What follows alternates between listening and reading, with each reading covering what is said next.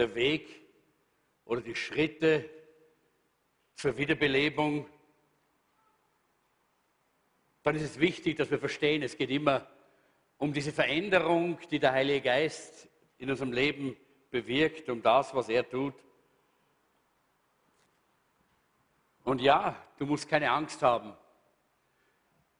Gott hat Konstante in unser Leben hineingelegt und wir haben das in unserer, bei unserer Gemeindefreizeit sehr klar auch äh, miteinander studiert. Aber Gott hat auch so vieles hineingegeben, was verändert werden kann und soll und muss, damit das geschieht, was er geplant hat. Und wenn es heute um das Thema geht im Schwung, im Schwung, dann geht es genau darum. Maria hat davon gesprochen, hat davon gesungen, es geht darum, im Schwung zu sein.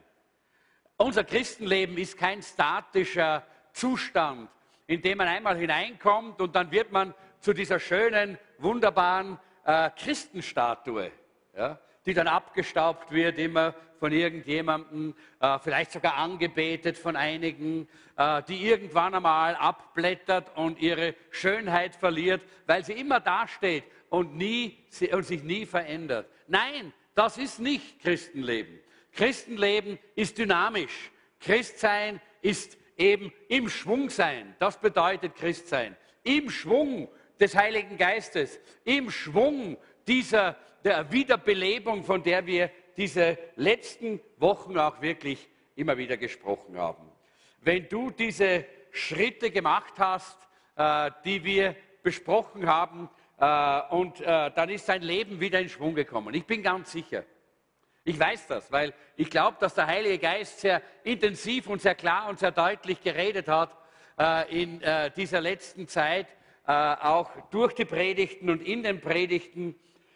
und ich denke, dass es sehr wichtig ist, dass wenn jetzt wieder dieser Schwung in dein Leben hineingekommen ist, durch diese Schritte, äh, die äh, du gemacht hast, wenn dieser Schwung da ist, ist es wichtig, dass dieser Schwung nicht sofort wieder weg ist. Es gibt ja jetzt diese, ich weiß nicht, ob ihr die kennt, nur die, die Kinder haben, vor allen Dingen Buben haben, die, die wissen, wovon ich rede. Es gibt jetzt diese Dinge, die man so, so dreht.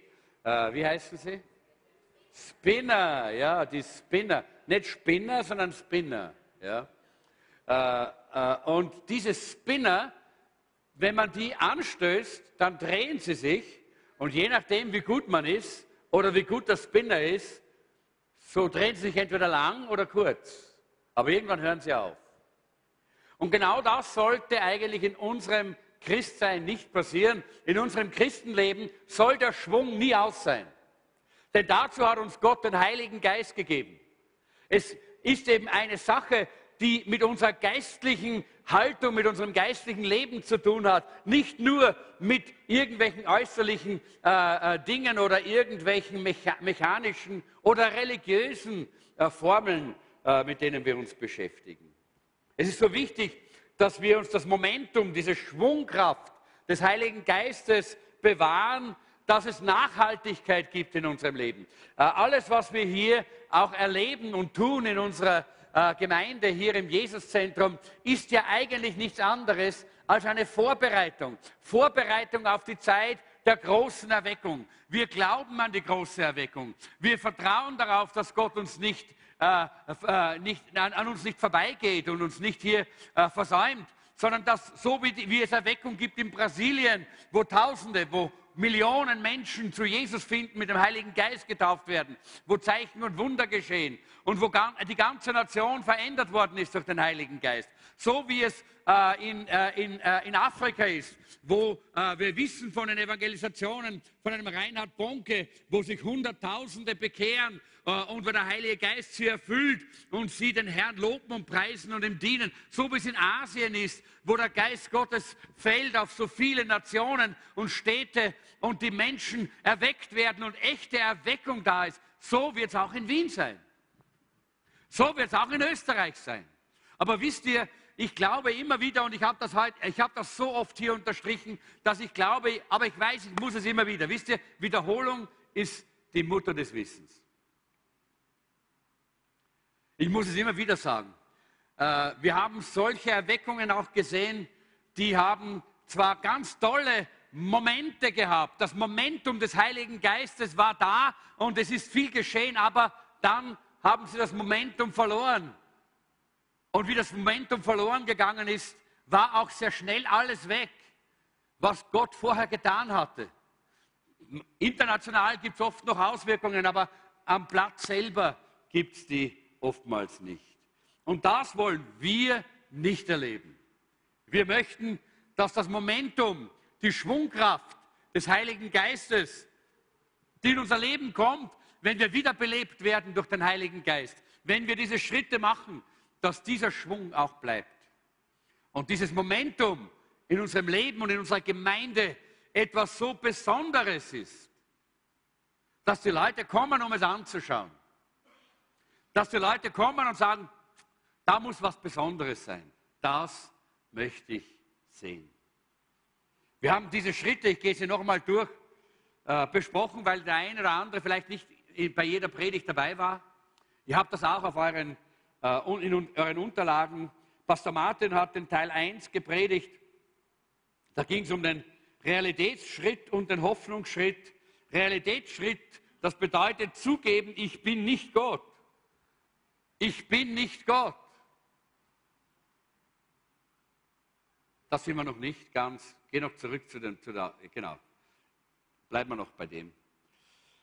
Der zweite Schritt ist der Hoffnungsschritt, wo wir gesagt haben, ich bin zwar machtlos, aber Gott hat alle Macht und er will mir helfen, er sorgt für mich.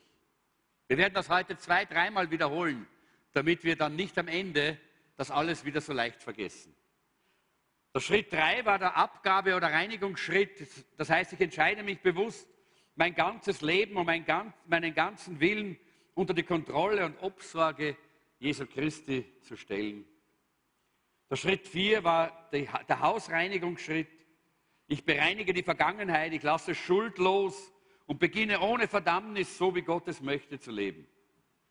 Und die Schritte 4 und 5 waren Annahme und Leben in der Freiheit, der Annahmeschritt, das anzunehmen, dass keine Verdammnis gibt für die, die in Christus Jesus sind.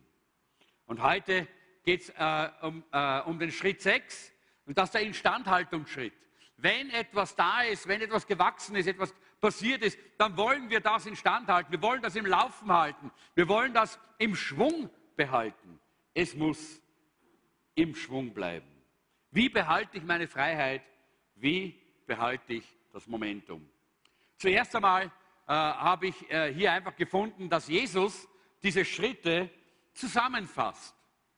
Äh, und zwar vor 2000 Jahren ist Jesus auf einen Berg gegangen und er hat sich hingesetzt und er hat die größte Predigt gepredigt, die jemals gepredigt worden ist. Und die nennen wir die Bergpredigt. Und er hat in dieser Bergpredigt mit einer Aufzählung von Schritten und Dingen hier äh, äh, begonnen, die, er, äh, die wir vielleicht nennen können, die Schritte zum Glück und zur Seligkeit, äh, die acht Prinzipien äh, die in dein Leben echtes Glück, echte Freude, echtes, äh, echtes äh, Leben und Schwung hineinbringen. Aber diese Prinzipien können wir heute auch, wenn wir sie genau anschauen, auch Schritte der, Sel der äh, Schritte der Seligpreisungen nennen oder Schritte äh, zur Wiederbelebung, so wie Jesus sie uns gezeigt hat. Und jetzt wollen wir da in die nächste Folie gehen und uns anschauen. In Matthäus 5, 3 bis 12 äh, da heißt es, glücklich sind, die erkennen, wie arm sie vor Gott sind, denn ihnen gehört sein himmlisches Reich. Ich habe immer zwei Übersetzungen hier genommen, damit ihr, äh, die ihr Lutherfreunde seid in diesem Lutherjahr, ihr nicht mir einen Vorwurf macht und deshalb ist unten in der Klammer immer die Luther-Übersetzung. Selig sind, die da geistlich arm sind, denn ihrer ist das Himmelreich. Äh, Jesus spricht hier äh, von dem Erkennen, wie arm wir sind vor Gott. Das ist genau dieser erste Schritt, äh, von dem wir auch gesprochen haben bei diesen Schritten äh, zur Wiederbelebung. Dass wir erkennen, ich bin nicht Gott. Ich habe nicht die Kraft, meine Dinge selber zu kontrollieren. Ich kann nicht alles einfach managen in meinem Leben. Da bin ich machtlos. Das ist mir nicht möglich, dass ich das tue. Es gibt viel zu viele Dinge, die für mich nicht steuerbar sind in meinem Leben. Ich bin nicht Gott. Und wenn wir Veränderungen haben wollen, dann müssen wir das erkennen. Der Schritt eins: ich bin nicht Gott. Das ist etwas, was wir alle sagen. Ja, selbstverständlich, klar, klar, klar, klar. Aber manchmal leben wir so. Manchmal leben wir genauso, als wären wir Gott, als würden wir alles im Griff haben, als würden wir alles bestimmen können, als würden wir mit unserer Kraft alle Dinge in unserem Leben managen können. Und letztendlich schauen wir unser Leben an, es ist zerbrochen, es ist äh, kaputt, es gibt die Beziehungen sind, äh, sind nicht in Ordnung, äh, vielleicht haben wir noch irgendwelche Süchte oder Gebundenheiten, äh, irgendwelche alte Schuldlasten, die uns immer wieder hinunterziehen. All diese Dinge, die wir nicht selber regeln und handhaben können. Wir müssen erkennen und wir müssen bekennen. Ich bin nicht Gott. Lass uns das einmal gemeinsam sagen. Ich bin nicht Gott. Wichtig, du bist eben auch nicht dein eigener Gott. Wir brauchen den lebendigen Gott. Und deshalb, glücklich ist, der erkennt, wie arm er ist vor Gott. Denn ihm gehört das himmlische Reich, das Reich Gottes. Ist das nicht herrlich? Was für eine Aussage Jesus hier trifft für unsere Wiederbelebung, für unsere Wiederherstellung, wenn wir das brauchen, oder auch für diese Wiederbelebung unseres Lebens, diesen Schwung, der, der geistliche Schwung, der in unser Leben hineinkommen soll. Glücklich sind, Vers 4, die über diese Welt trauern, denn sie werden Trost finden. Luther sagt, selig sind, die da Leid tragen, denn sie sollen getröstet werden. Ich glaube, da sehen wir den Schritt 2. Glücklich sind, die über die Welt trauern, denn sie werden Trost finden, bedeutet, ja, hier können wir nur sagen, schlecht, schlecht, dass wir nicht die Kraft haben. Wir haben hier keine Chance und keine Möglichkeit. Es ist wirklich etwas, eine schlimme und schlechte Situation. Aber ich bin zwar machtlos, aber Gott hat alle Macht. Das ist die Erkenntnis, die da drin steckt. Ich bin zwar machtlos, diese Welt hat zwar nichts zu bieten, aber Gott hat alle Macht. Das ist eine wichtige Erkenntnis. Das ist der zweite Schritt auf äh, diesem Weg zur Wiederbelebung. Und das ist auch diese, äh, dieser zweite Teil der Seligpreisung, die Jesus uns hier gibt. Da wären wir glücklich, wenn wir das endlich zugeben, wenn wir das endlich erkennen. Erstens, was, was äh, ist das Erste? Ich bin nicht Gott. Ich glaube, ihr habt heute eure Stimme zu Hause vergessen. Nochmal, probieren wir es nochmal. Äh, was ist das Erste und Wichtige? Ich bin nicht Gott. Super. Aber dann brauchen wir noch etwas. Weil dann wär, also wenn, wir, wenn wir da aufhören, dann, dann werden wir depressiv. Äh, dann geht es uns so, wie hier steht, dann werden wir jammern und klagen, dass wir in dieser Welt nicht weiterkommen und es geht nichts weiter. Aber da kommt der Schritt zwei. Ich bin zwar machtlos, aber Gott hat alle Macht. Sagen wir das auch miteinander. Ich bin zwar machtlos, aber Gott hat alle Macht. Halleluja. Das ist eine herrliche Wahrheit. Ich bin zwar machtlos, aber er kann alles. Er hat alle Kraft. Er kann Veränderungen geben. Wir müssen uns nicht ständig Sorgen und Sorgen machen, denn Gott wird uns in allen Bereichen auch seine Kraft zeigen, wenn wir diese Schritte machen. Und er will uns auch trösten, dass wir sehen, seine Kraft ist genug. Wenn er eingreift, genügt das. Deshalb müssen wir auch von ganzem Herzen diese Gegenwart und das Wirken, das reale Wirken Gottes in unserem Leben begrüßen. Nicht nur akzeptieren, sondern begrüßen. Darüber reden, den anderen erzählen. Nicht nur sagen, ja, ich gehe immer am Samstag ins Jesuszentrum aus. Nein, Leute, das verändert dich nicht. Das Jesuszentrum verändert dich nicht.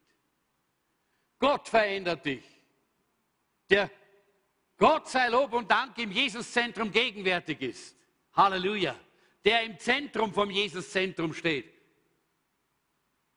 Aber er ist es, der verändert. Und lasst uns dieses verändernde Wirken Gottes auch wirklich demonstrativ willkommen heißen in unserem Leben, indem wir darüber reden. Wenn Menschen uns fragen, wie, wie geht es denn da bei dir in deinem Leben? Ich erwarte hier Gottes Kraft, dass sie eingreift. Ich erwarte hier, dass der Herr mir eine Offenbarung gibt. Ich erwarte hier, dass der Heilige Geist kommt und da was belebt wird. Sprechen wir drüber. Offenbaren wir das. Das setzt Gottes Kraft frei in unserem Leben.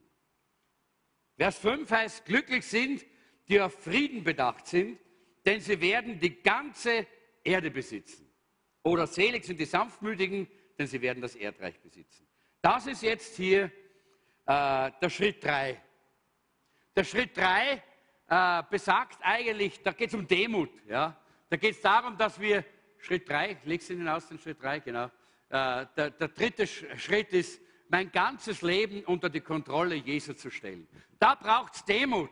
Da braucht es diese Bereitschaft, dass die ersten zwei Schritte hundertprozentig zu bejahen, aber dann auch wirklich Schritte zu tun. Auch das umzusetzen. Wirklich die Kontrolle meines Lebens, Jesus Christus völlig und ganz zu übergeben.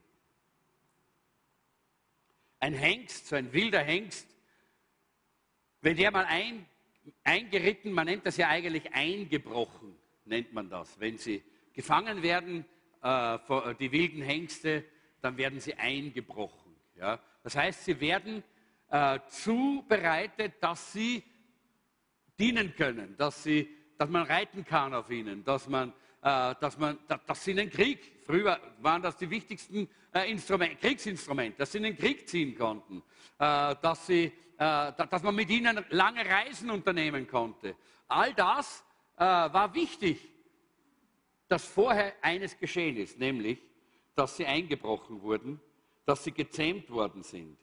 Aber die Kraft des Hengstes ist dabei nicht kleiner geworden. Man hat ihm nicht die Kraft genommen, man hat ihm nicht die Stärke genommen, sondern es geht nur darum, dass er hier erkennt, er braucht einen Herrn, er braucht einen Meister. Und genau das ist, was der Heilige Geist in unserem Leben tun möchte. Äh, er möchte uns zubereiten, dass wir im Reich Gottes, in der Gemeinde brauchbar sind, dienen können, Gewaltiges leisten können für Gott und ihm die Ehre geben können. Aber dafür müssen wir unser Leben ganz unter die Kontrolle Jesu Christi bringen. Und das braucht Demut. Wenn wir glauben, na, ich will niemanden über mir haben, ich brauche, ich will allein, ich bin mein eigener Herr. Ja? Leute, dann haben wir schon verloren. Dann ist der Schwung schon draußen. Dann ist das Momentum schon wieder weg. Und es geht schon wieder bergab mit unserem Leben und sehr schnell werden wir wieder in den alten Bahnen drinnen stecken. Der Vers 8 sagt, glücklich sind, die ein reines Herz haben, denn sie werden Gott sehen. Oder selig sind, die reinen Herzen sind, denn sie werden Gott schauen. Hier sehen wir, da geht es ums reine Herz. Da geht es darum, bei diesem Schritt, das ist ja der Schritt 4, das war der Schritt, dass wir äh, unsere Vergangenheit bereinigen. Da geht es darum, dass wir äh, auch wirklich äh, durchforschen und dass wir äh, auch bekennen, und dass wir auch uns beugen unter diesen Versagen, Fehlern, äh, unter der Schuld der Vergangenheit, unter Dingen, die vielleicht schon mal so irgendwo mal vergeben worden sind, aber immer noch uns, äh, uns, uns irgendwo zurückziehen, dass wir bereit sind, loszulassen, zum Kreuz zu kommen und das abzulegen, damit wir ein klares und reines Gewissen haben können, müssen wir den Müll der Vergangenheit loswerden. Und das ist dieser Schritt 4. Und ich weiß, viele von euch haben diese Schritte gemacht in diesen Wochen, die wir uns jetzt mit diesem Thema beschäftigt haben. Und deshalb glaube ich, dass hier neue Dynamik und neuer Schwung in euer Leben gekommen ist. Und dass der Heilige Geist hier dieses, dieses Spin, ja, äh, diesen Spinner in unserem Leben, diesen geistlichen Spinner angeturnt hat. Und dass der läuft jetzt. Aber der Heilige Geist möchte, dass es weitergeht. Er möchte nicht, dass es gleich wieder zu Ende ist. Dann gibt es eigentlich in, der, äh, in diesen Seligpreisungen zwei Verse, äh, die ganz besonders, wo es ganz besonders um Beziehungen geht. Und das sagt äh, Jesus, glücklich sind, die Barmherzigkeit üben, denn sie werden Barmherzigkeit erfahren und glücklich sind, die Frieden stiften, denn Gott wird sie seine Kinder nennen. Das ist alles noch Schritt 4. Äh, da geht es nämlich darum, dass wir äh, für die Leute, die uns verletzt haben, äh, einfach einen, Segen aussprechen, dass wir ihnen vergeben und dass wir sie segnen, aber auch, dass wir zu den Leuten gehen, die wir verletzt haben und um Vergebung bitten und sie segnen. Das ist eine ganz wichtige Sache, denn es geht immer um die Beziehungen im Reich Gottes. Und viele dieser äh, alten Lasten sind deshalb da, weil unsere Beziehungen kaputt gegangen sind oder zumindest darunter leiden und unter Druck stehen. Deshalb ist es wichtig, unsere Beziehungen auch hier immer wieder in, äh, äh vor Augen zu haben. Äh, äh, dann die Verse 6 und 10, da heißt es, glücklich sind, die Hunger und Durst nach Gerechtigkeit haben, denn sie sollen satt werden. Und in Vers 10, glücklich sind, die verfolgt werden, weil sie nach Gottes Willen leben, denn ihnen gehört sein himmlisches Reich. Und hier haben wir den Schritt 5, das ist auch dieser Schritt, die Annahme und das Leben in der Freiheit. Das bedeutet, dass wir freiwillig bereit sind, die Veränderungen, die Gott in unserem Leben machen möchte, anzunehmen, Ja zu sagen und auch dann, wenn es uns was kostet, da geht es nämlich hier um Verfolgung, da geht es hier äh, um diesen Hunger und diesen Durst nach mehr von Gott, nach seiner Gerechtigkeit, dass wir trotzdem immer wieder zu ihm kommen und sagen, Herr, bitte, nimm das weg, was dir nicht gefällt. Und lass mich weiter auf diesen Weg gehen, den du für mich vorbereitet hast. Das ist so wichtig, dass wir das verstehen. Wenn wir diese Schritte machen, und ich habe einfach empfunden, dass diese Seligpreisungen so ein bisschen eigentlich dasselbe Programm sind, das Jesus uns hier zeigt, äh, in der Bergpredigt, wie diese Schritte zur Wiederbelebung. Und das ist wichtig, dass wir das verstehen. Jesus will, dass wir belebt werden. Er will, dass wir im Schwung sind. Er will nicht, dass wir einfach nur da sitzen und Christ sein spielen oder christliche Statuen werden. Er will, dass wir dynamisch sind und von uns etwas ausgeht, was diese Welt verändert. Und deshalb heute dieser Schritt 6, der Erhaltungsschritt.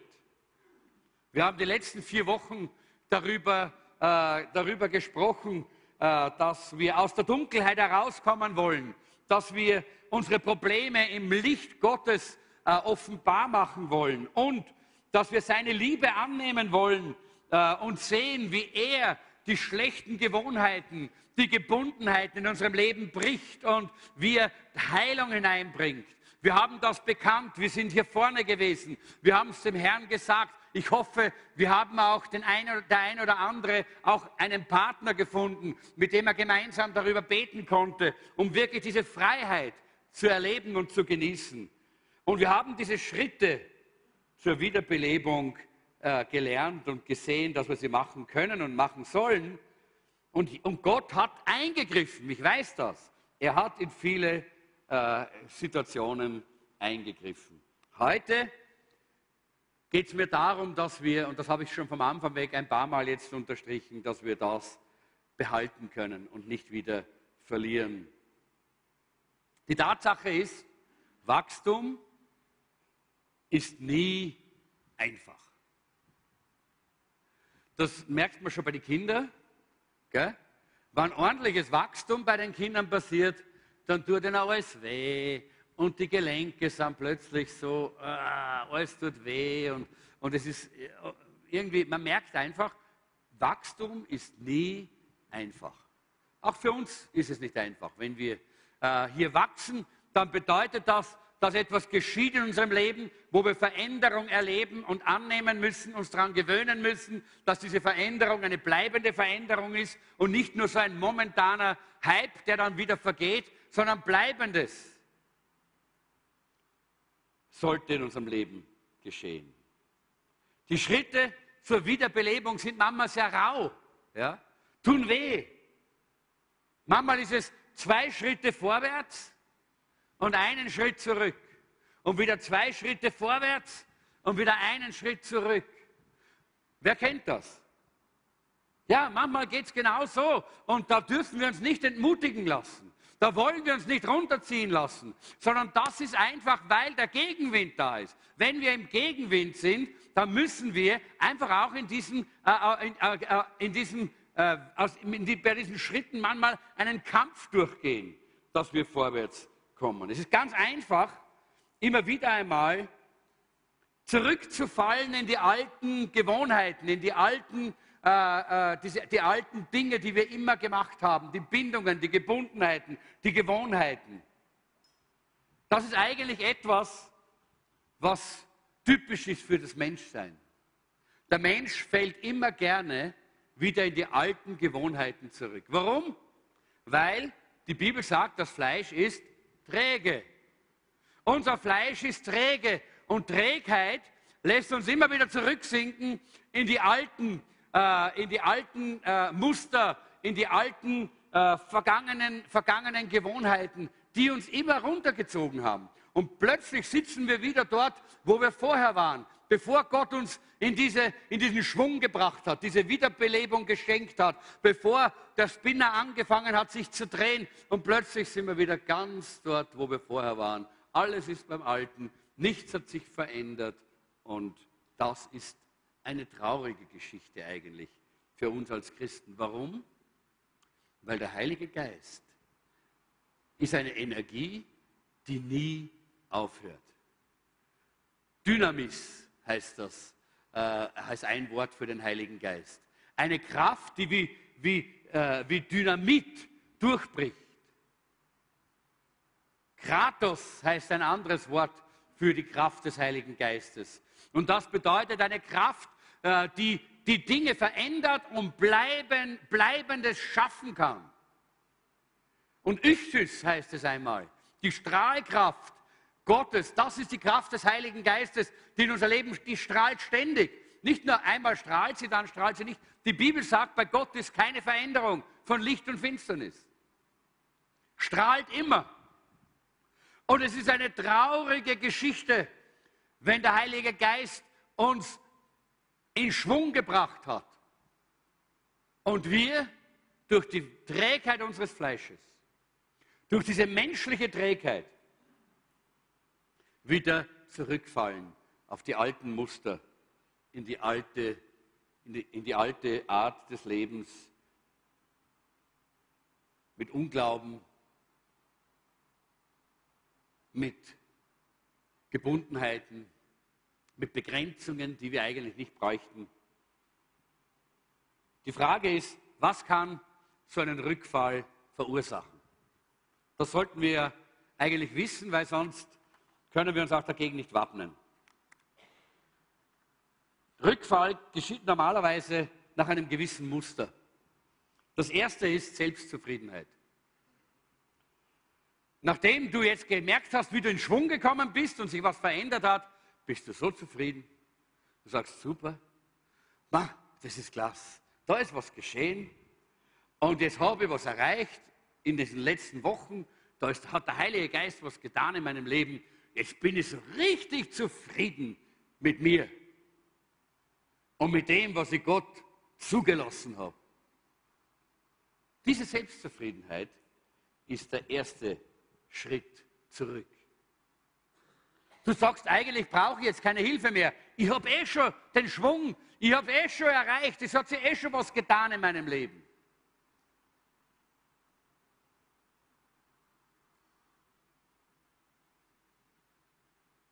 Und wir hören auf, an diesen Schritten weiterzuarbeiten. Das, was wir in diesen vier Wochen, und es ist die fünfte Woche, miteinander studiert haben, ist ein Lebensstil. Das ist nicht eine einmalige Sache. Zack, zack, zack, zack, zack, jetzt machen wir das und dann haben wir das hinter uns. Super! Nein, das ist ein Lebensstil. Das ist etwas, was bleibend in unserem Leben ständig da sein muss, wenn wir den Schwung behalten wollen. Wenn wir nicht aus dem Schwung wieder rausfallen wollen. in das Alte, in das tote Christ, Christsein. Es gibt totes Christsein. Man, man, in, der, in der Offenbarung, äh, äh, in der Offenbarung, da, da, äh, da lesen wir, dass, das, äh, die, äh, dass Jesus das sagt. Die Leute meinen, du lebst, aber du bist tot. Es gibt totes Christsein. Ich will kein totes Christ sein.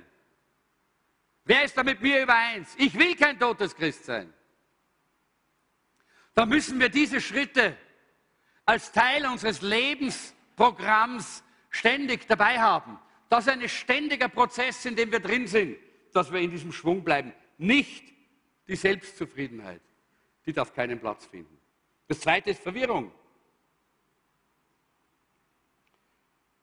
Verwirrung beginnt meistens damit, dass wir uns hinsetzen, das ist in erster Linie ein Problem der Melancholiker natürlich, und nachdenken und sagen, na, eigentlich war das ja gar nicht so schlimm, oder? Wenn ich es jetzt genau anschaue und man genau wirklich jetzt das analysiert, wie das war so, so arg war es ja nicht. Ich war doch kein so ein Heide und so, und so schlimm oder so ein schlimmer Sünder war ich auch nicht. Also so ein Theater muss man da nicht machen, das schaffe ich schon selber. Und wir hören auf, Schritt 1, wie heißt Schritt 1? Ich bin nicht Gott. Genau. Schritt 1, hören wir auf zu glauben. Äh, und wir glauben, wir sind unser eigener Gott. Wir hören auf, Schritt 2 zu gehen. Und der sagt, ich habe zwar keine Kraft, aber er hat alle Macht. Und wenn wir, wenn wir so in diese Verwirrung kommen, indem wir mit unserem Verstand die Dinge anschauen und sagen, ist eh nicht so schlimm und so, bin eh ein ganz, ganz ein guter Christ, eigentlich bin ich eh ganz gut unterwegs, ja, dann rationalisieren wir schon wieder diese Schritte weg und es wird passieren, dass wir wieder zurückfallen. Das verursacht Rück, Rückfälle, weil du vergisst, wie schlimm es eigentlich wirklich war, wie du gebunden warst und wie du nicht, wie du begrenzt warst von den Dingen, von denen Gott dich befreit hat. Das dritte sind Kompromisse.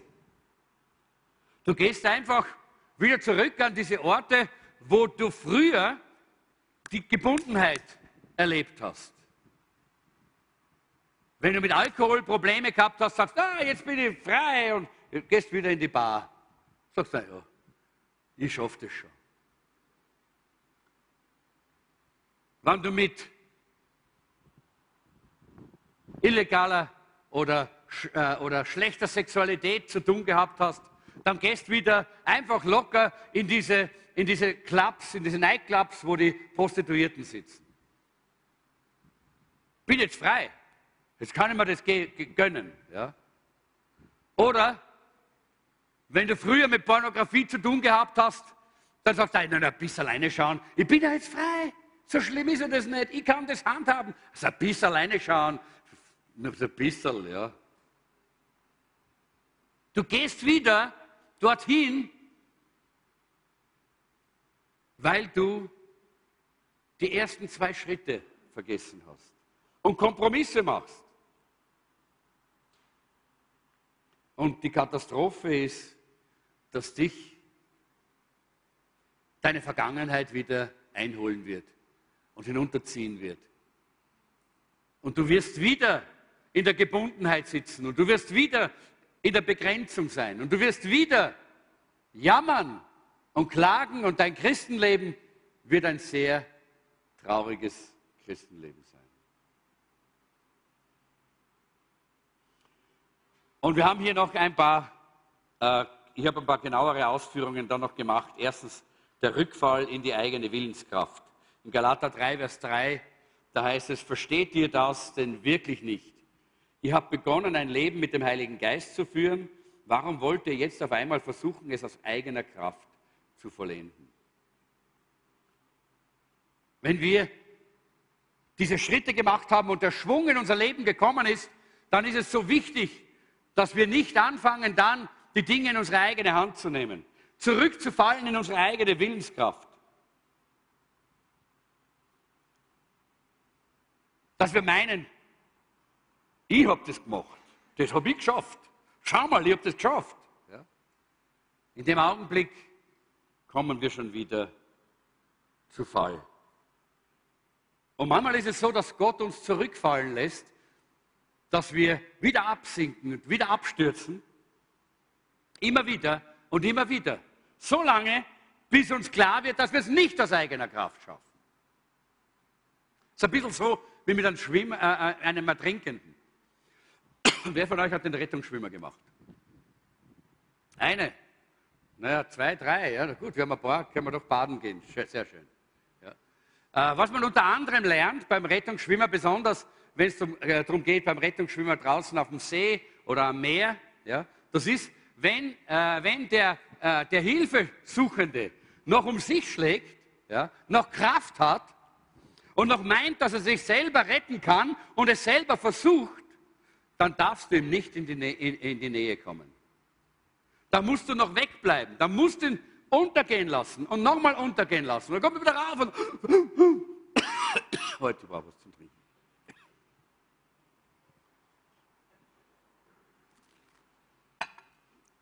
Ihr wisst ja, wie das ist. Runter. Dann japst er und schlägt um sich und versucht wieder, sich selber zu helfen. Dann lass ihn nochmal untergehen.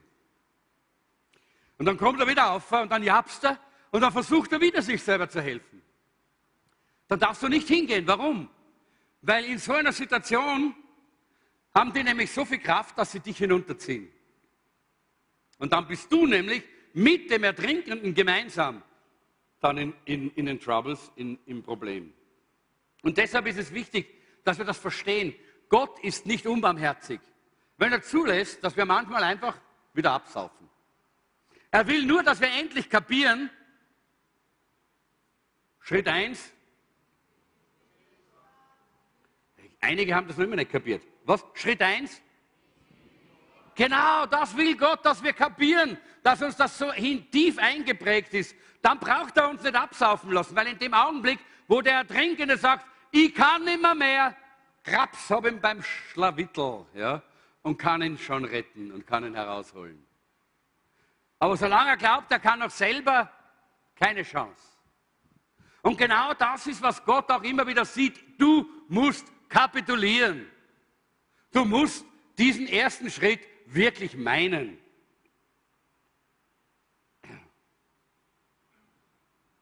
In Sacharja 4, Vers 6 heißt es, nicht durch menschliche Macht und Gewalt wird es dir gelingen, sondern durch meinen Geist, sagt, sage ich, der Herr, der Herrscher der Welt. Nur die Kraft Gottes kann diesen Schwung wirklich in unserem Leben hineinbringen, dass es bleibende Veränderung ist, anhaltend, langlebig, echtes Christsein. Das zweite ist das Ignorieren eines dieser Schritte. Wir haben die ganzen Schritte gesehen, wir müssen sie uns jetzt nicht nochmal vor Augen führen. Aber wenn du einen oder zwei dieser Schritte ignorierst und sagst, das brauche ich nicht, dann wirst du merken, dass du gleich wieder zurückfällst. Manchmal wollen wir immer Abkürzungen nehmen und ich kenne das. Ja? Ich bin ein, ein, ein Mann der Abkürzungen. Äh, und ich habe gelernt, dass manche Abkürzung länger dauert als normal, der normale Weg. Ja? Äh, und äh, deshalb, bei Gott gibt es keine Abkürzungen. Wir müssen alle Schritte gehen. Wenn wir diese Veränderung wollen, dann müssen wir diese Schritte machen. Oder es wird dieser Schwung nicht in unser Leben kommen. Wir werden diese Wiederbelebung nicht erleben. Und wenn du einen dieser Schritte überspringst, weil du sagst, das brauche ich nicht, dann wirst du sehr schnell wieder zurückrutschen in das alte Leben. Das dritte ist der Versuch, das Ganze ohne Unterstützung zu tun. Leute, herzlich willkommen in unseren Live-Gruppen. Ich hoffe, es gibt niemanden hier, der noch nicht in einer Live-Gruppe ist. Und wenn du nicht in einer Live-Gruppe bist, dann bist du gefährdet. Denn du brauchst andere Christen an deiner Seite, die mit dir diesen Weg gehen, diese Schritte machen. Sonst kannst du sehr wohl vielleicht eine christliche Statue sein, aber du wirst nicht diese dynamische, dieses dynamische Christsein leben. Du wirst nicht diesen Schwung haben in deinem Leben, weil du brauchst die Unterstützung anderer. In Hebräer 10, Vers 25 heißt es, deshalb ist es wichtig, dass wir unsere Zusammenkünften nicht fernbleiben, wie einige sich das angewöhnt haben, sondern dass wir einander ermutigen. Wenn es geht, auch nicht zu spät kommen, Leute, weil dann ist die Hälfte schon passiert. Ach, was ist das für ein armseliges Leben, wenn man erst nach dem Lobpreis in den Gottesdienst kommt. Da hat man diese Herrlichkeit des offenen Himmels äh, übersehen. Oder wenn man erst zur Mitte des, der Predigt kommt, dann versteht man Bahnhof und man sagt, man war, war eh ganz nett, ja? aber man hat nichts mitbekommen. Wenn du diesen Rückfall nicht haben möchtest, brauchst du die Unterstützung anderer. Gott hat das so geschaffen und so gemacht, dass wir keine einsamen Inseln sind, sondern dass wir einander brauchen. Wir brauchen die Brüder und Schwestern in der Gemeinde, in der Gemeinschaft, in der Live-Gruppe. Und ich sage das dreimal und viermal oder fünfmal heute, damit niemand mir eines Tages einen Vorwurf machen kann, dass er es nicht gewusst hätte. Viertens, wir werden stolz. Das ist auch manchmal der Fall. Wir sagen, ich bin stark, ich habe diesen Schmerz oder dieses Problem bewältigt, ich habe diese Gewohnheit hinter mir gelassen, ich habe vergeben, alles ist okay. In Sprüche 16, Vers 18 heißt es, Stolz führt zum Sturz und Hochmut kommt vor dem Fall. In 1. Korinther 10, 12 heißt es, deshalb seid vorsichtig, gerade wer meint, er stehe besonders sicher, muss aufpassen, dass er nicht fällt. Ganz wichtige Verse, bitte unterstreicht euch die, lernt sie auswendig, wenn es geht. Lernt sie, wenn es geht, auswendig. Und ich möchte es nicht noch einmal, jetzt springen wir über dieses, äh, äh diesen, diese fünf Schritte. Äh, die, wir können uns noch mal daran erinnern, aber das könnt ihr selber machen. Lest das immer wieder. Ich möchte es in Punkt 4 als Abschluss nehmen. Wie vermeide ich einen Rückfall. Das ist der Instandhaltungsschritt. Wie bleibe ich in Schwung? Und natürlich, das, Einfach, das Erste und Wichtigste ist, jeden Tag, jeden Tag Zeit für Gott, Zeit für die Bibel, für Gottes Wort reservieren. Jeden Tag Zeit nehmen, um vor Gott dich zu öffnen und ihm Raum zu geben, in deinem Leben zu wirken. Jeden Tag das Wort Gottes an deinem Herzen, an deiner Seele arbeiten zu lassen und jeden Tag im Gebet vor Gott zu kommen. Wir haben eine schöne Andacht von unserem lieben Philipp äh, auch auf unserer Gemeindefreizeit gehabt. Er lässt übrigens die Gemeinde ganz herzlich grüßen.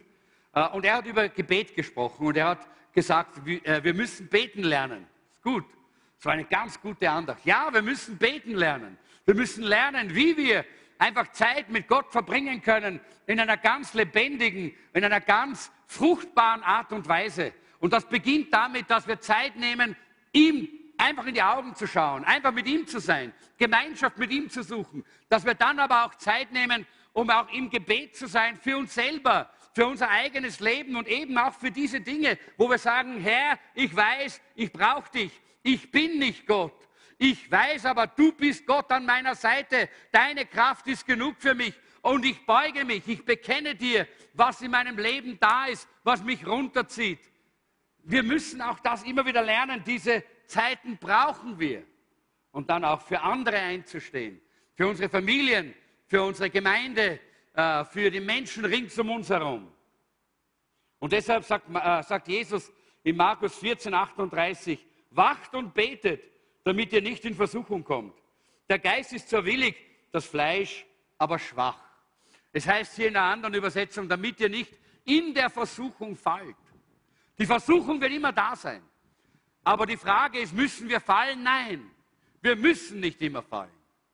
Und deshalb ist es wichtig, dass wir im Gebet bleiben und wachsam sind. Und Jesus hat gewusst, er hat gewusst, es entspricht der menschlichen Natur, immer zurückzufallen. Und deshalb hat er gesagt, wachet und betet.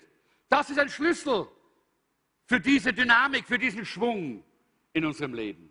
Und da gibt es auch drei Teile und die sind wichtig, schauen wir uns noch schnell an. Erstens einmal Evaluation oder Evaluier, Eval, e, Evaluierung. Ich habe das richtige Wort es nicht gefunden. Evaluation ist so ein, äh, ein, ein Wort, das wir eigentlich immer wieder verwenden, wenn wir solche Fragebögen haben, die wir austeilen, damit, wir, äh, damit man erfährt, äh, äh, wie schaut es aus mit mir selber. Evaluieren der, des, des eigenen Lebens, mach regelmäßig eine Lebensinventur. Eine Lebensinventur. Mach das. Setz dich hin und schau, wie geht es dir physisch? Wie geht es in deinem Leben? Wie, wie, wie, wie schaut es aus mit deinem Körper? Ist dein Körper in Ordnung? Brauchst du Heilung? Brauchst du Sport? Brauchst du vielleicht ein, die, ein, ein, ein Ernährungsprogramm? Brauchst du vielleicht äh, eine Ermutigung von jemandem, dass er dir hilft, dass dein Körper nicht irgendwo absackt? Denn auch das ist wichtig. Mach Lebensinventur emotional. Sag, wie geht es mir denn in meinen Emotionen? Habe ich ständig Depressionen? Geht es bei mir ständig bergab und bergauf? Dann sag mal, hey, warum ist das so? Herr, ich brauche hier Heilung und Hilfe. Und dann geh, äh, äh, äh geh diese, fünf, die, diese fünf Schritte durch. Dann geh einfach, fang wieder von vorne an. Geh nochmal diese fünf Schritte ganz konkret und geh nicht vorbei an dem Schritt, einem anderen Menschen zu erzählen, wie es dir geht, was du erlebst, was du fühlst, damit mit dir gebetet werden kann, damit du befreit wirst. Drittens, mach auch immer Lebensinventur in deinen Beziehungen. Wie schaut es aus in deiner Ehe?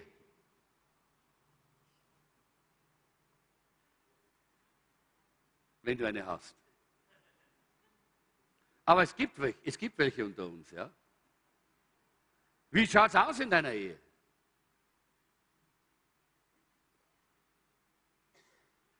Jeanette sagt immer, Waffenstillstand ist nicht Frieden. Und das, das stimmt. Ist der Friedefürst in deiner Ehe oder Familie zwischen dir und den Eltern und den Eltern und den Kindern, zwischen dir und den Freunden? Alle Beziehungen sind hier eingeschlossen. Lass uns Inventur machen. Wie schaut es aus mit unseren Beziehungen? Und immer wieder die Schritte. Herr, ich bin nicht Gott. Ich merke das. Ich schaff's nicht. Aber ich bin so froh, dass du Gott bist an meiner Seite, dass du es schaffst und tust und willst. Und ich übergebe mich dir völlig und ganz. Ja, Herr, ich kapituliere. Und dann wird dieser Schwung in deinem Leben bleiben. Und natürlich, last but not least, geistlich. Wie schaut es denn aus mit deinem geistlichen Leben? Wie geht es dir denn in deiner Beziehung mit Gott? Wie schaut es denn aus mit deiner Beziehung zum Wort Gottes, zur Bibel? Wie ist denn dein geistliches Leben beschaffen? Immer wieder Lebensinventur. Das zweite ist Meditation. Meditation ist eigentlich ein gutes biblisches Wort, das von vielen anderen übernommen oder gestohlen worden ist. Und deshalb haben Christen oft schwer, dieses Wort auch anzunehmen und zu akzeptieren. Es bedeutet aber nur, einmal sich hinzusetzen und einmal das Tempo so zu verlangsamen, lang genug zu verlangsamen, dass man die Stimme Gottes hören kann. Das ist alles, was es ist. Dass man Gott reden hört aus seinem Wort oder durch seinen Geist. Wenn wir beschäftigt und beschäftigt und beschäftigt sind und nie zur Ruhe kommen, dann wird unser geistliches Leben darunter leiden und dann werden wir auch wieder zurückrutschen. Im Psalm 1 heißt es in den Versen 1 bis 3, glücklich ist, wer nicht lebt wie die Menschen, die von Gott nichts wissen wollen. Glücklich ist, wer sich kein Beispiel an denen nimmt, die gegen Gottes Willen verstoßen. Glücklich ist, wer sich fernhält von denen, die über alles Heilige herziehen. Glücklich ist, wer Freude hat am Gesetz des Herrn und darüber nachdenkt, Tag und Nacht. Hier ist der Schlüssel. Er ist wie ein Baum, der nah am Wasser steht, der Frucht trägt jedes Jahr und dessen Blätter nie verwelken. Was er sich vornimmt, das gelingt. Was für ein herrliches Bild auf einen Christen, der den Schwung nicht verloren hat. Einen Christen, der diese Wiederbelebung erlebt hat und auch drin lebt in diesen Schritten. weil er am Wasser gepflanzt ist, weil er Tag und Nacht über das Wort Gottes nachdenkt, weil er nahe dort ist, wo der Heilige Geist am Wirken ist. Wie meditiert man Gottes Wort? Und da gibt es eine gute Stelle im Psalm 119, die Verse 11 bis 16. Da heißt es, tief präge ich mir dein Wort ein, damit ich nicht vor dir schuldig werde. Ich will dir danken und dich preisen, Herr. Lehre mich deine Ordnungen immer mehr zu gehorchen. Alle deine Anweisungen sage ich mir immer wieder auf. Ich freue mich über deine Gebote wie über großen Reichtum. Ich denke über deine Vorschriften nach und halte mich daran. Deine Gesetze machen mich glücklich. Nie werde ich dein Wort vergessen. So meditiert man über das Wort Gottes. Die Maria hat gesagt, sie äh, lehrt dem Levi und der Hannah äh, und dann später auch der Esther Bibelverse, dass sie sie auswendig lernen, dass es sich einprägt. Wir haben Bibelverse auswendig gelernt in der Bibelschule. Wir haben, äh, und das ist das, was es, was es bedeutet, über das Wort Gottes zu meditieren, bedeutet, dass wir das Wort Gottes in unser Herz hinein prägen. Lerne Verse auswendig. Äh, schreib sie dir auf einen Zettel, nimm sie mit, hab sie vor Augen, geh damit um den ganzen Tag. Das bedeutet, dass wir über das Wort Gottes meditieren und nachdenken. Äh, und ich glaube, eben auswendig lernen ist eine ganz, ganz, ganz gute Übung. Nicht nur für unser geistliches Leben, sondern auch für unser verwelkendes Hirn. Weil in unserer Zeit so viel Information auf uns einstürmt, dass unser Hirn es fast nicht mehr aushält und oftmals am Verwelken ist in unser Gedächtnis. Aber Bibelverse, die erfrischen unser Hirn, die erquicken unsere Gehirnzellen und dann wird unser Leben dadurch wieder frisch. Natürlich, Gebet habe ich schon gesprochen, ist dann das dritte. Und jetzt bitte ich, dass Maria nach vorne kommt. Wir schließen ab. Mit der fünfte Punkt ist nämlich eigentlich nur ein Bibelvers, den ich glaube, dass, er, dass, wir, dass wir den auswendig lernen sollen. Wer kann Römer 8, 28, 20 auswendig? Ja, ein, zwei, drei, vier, fünf in unserer ganzen Gemeinde, sechs, sieben, acht, oh super, können den auswendig. Neun können diesen Vers auswendig. Ich möchte euch das als Hausaufgabe geben, weil ich glaube, dass das wichtig ist, diesen Vers auswendig zu lernen. Römer 8, 28. Wir wissen aber, dass denen, die Gott lieben, alle Dinge zum Besten dienen. Denen, die nach dem Vorsatz berufen sind oder nach seinem Ratschluss berufen sind, je nach äh, Übersetzung dann. Äh, lernt das auswendig. Warum? Weil ich, äh, darum habe ich diese Überschrift genommen. Don't waste your pain. Vergeude nicht deine Schmerzen. Das ist etwas, äh, das war der Titel eines Buches gewesen, den ich ganz am Anfang meines Glaubenslebens gelesen habe und der mein Leben auch mitgeprägt hat. Alle die Dinge, die in unser Leben hineinkommen, kann Gott verwenden, damit der Schwung äh, bleibt, damit wir im Schwung bleiben, damit wir den Schwung nicht verlieren. Das kann Gott machen. Und das ist, was Gott auch hier in diesem Vers zum Ausdruck bringt. Wir, äh, wir können unsere Schmerzen vergeuden. Du kannst darüber jammern, was dir passiert. Du kannst darüber klagen. Du kannst darüber, äh, drüber motschkern. Ist auch äh, ein, eine Art und Weise. Oder du kannst Ja sagen und sagen, danke Herr, ich mag das jetzt zwar nicht, was da geschieht. Ich verstehe es auch nicht ganz, aber weil ich weiß, dass du aus allen Dingen etwas Gutes machen kannst, dass du mir alle Dinge zum Besten dienen lässt, dass alle Dinge dazu dienen, dass ich mehr in dein Ebenbild verwandelt werde. Deshalb sage ich Ja zu, den, zu, zu all diesen Dingen, die du in mein Leben hineinbringst und meinem Leben zulässt. Ich weiß, das heißt nicht, dass wir dem Teufel Raum geben. Das ist keine Frage. Wenn der Satan kommt, dann können wir sagen, danke Herr, dass wir jetzt lernen dürfen, gegen den Feind aufzustehen und ihn zu bekämpfen. Denn das ist auch etwas, was Gott will, dass wir lernen. Das gehört zu unserem Wachstum. Aber auch das nehmen wir an. Auch diesen Kampf, dem gehen wir nicht aus dem Weg, da laufen wir nicht davon. Den nehmen wir an, weil wir wissen, dass uns alle Dinge zum Besten dienen. Auch der Kampf gegen den Teufel. Auch die Versuchung, die er bringt, weil wir widerstehen können, weil wir in äh, dieser, dieser Versuchung äh, nicht zu Fall kommen. Römer 8, 28. Lass uns gemeinsam aufstehen. Römer 8, 28. Denn wir wissen, dass denen, die Gott lieben, lesen wir es doch miteinander. Wir wissen aber, dass denen, die Gott lieben, alle Dinge zum Besten dienen, denen, die nach seinem Ratschluss berufen sind.